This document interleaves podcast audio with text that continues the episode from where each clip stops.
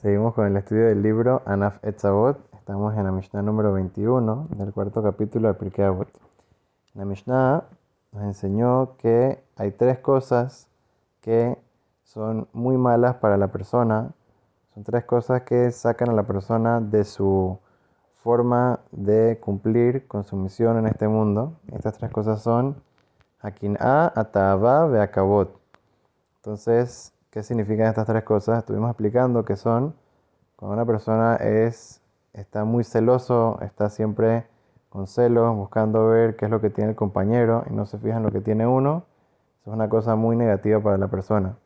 La segunda cosa es estar persiguiendo siempre los placeres de este mundo, placeres mundanos, y cuando no se enfoca en lo principal que es cuando una persona eh, se da cuenta que tiene que cumplir una misión en este mundo, para qué vino, para qué es eh, todo esto que la persona, eh, las verajot que, que le dio Dios, Dios le da muchas herramientas, le da mucha fuerza para que venga a cumplir con una misión en este mundo, que venga a mejorarse, que venga a ayudar a los demás. También obviamente la persona tiene que disfrutar y, y aprovechar este mundo, pero como un medio para poder avanzar y crecer y acercarse más a Dios. La tercera cosa que dijimos que puede ser muy negativa para la persona es el honor. La persona buscando honores. Muchas veces los honores que la persona está buscando son honores que ni siquiera la persona se merece. Como sabemos que dice que una persona que se escapa del honor, esa es la persona que le llega el honor verdadero. Una persona que es al revés, está persiguiendo el honor, entonces el honor se escapa de él. Entonces, una historia muy interesante que pasó con una persona, sé que fue donde el Hafetz Haim y le dijo lo siguiente: Rabino, tengo un problema. Dice el rabino, ¿cuál es el problema? Dice, mira, yo llevo mucho tiempo tratando de, tratando de escaparme del honor.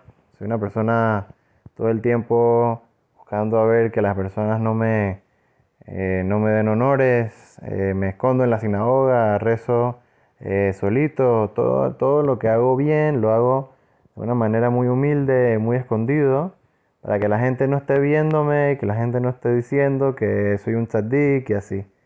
Entonces tanto tiempo llevo así, siendo una persona humilde, siendo una persona que se escapa del honor, y, no veo que me llegue ningún tipo de honor. Entonces, ¿cómo puede ser? La Gemara dice que cuando una persona se escapa del honor, entonces el honor lo persigue, pero yo me escapo del honor y el honor no me persigue. ¿Qué pasó? Entonces el Hafez Haim le dijo, sabes que la Gemara ha estado hablando siempre y cuando uno se escapa del honor de verdad y no está viendo para atrás a ver cuándo el honor lo alcanza. Pero si una persona está escapándose del honor, pero cada, cada tiempo, cada rato está viendo para atrás para ver cuándo es que el honor le va a llegar, entonces esa persona seguro que lo está haciendo, Dios sabe exactamente por qué tú te estás escapando del honor. Si estás escapando para que te llegue honor, obviamente que es igual que una persona que está persiguiendo el honor, solamente que lo está haciendo de otra manera. es un poco, un poco ridículo, un poco chistoso lo que estamos diciendo, pero nos puede pasar a todos. Una cosa que la persona tiene que tener pendiente, que eh, este, este tema del, del honor es un tema muy difícil, porque todo el mundo necesita cierto tipo de reconocimiento. Entonces, hay que saber diferenciar en qué es una cosa que en verdad la persona se merece y reconocer qué es la, qué es la cosa que la persona está buscando para satisfacer su ego, para satisfacer que él quiere sentirse bien por cosas que inclusive a veces ni siquiera hizo. Ahora, un ejemplo más del Tanaj que podemos aprender, los peligros del honor, es de Iftah.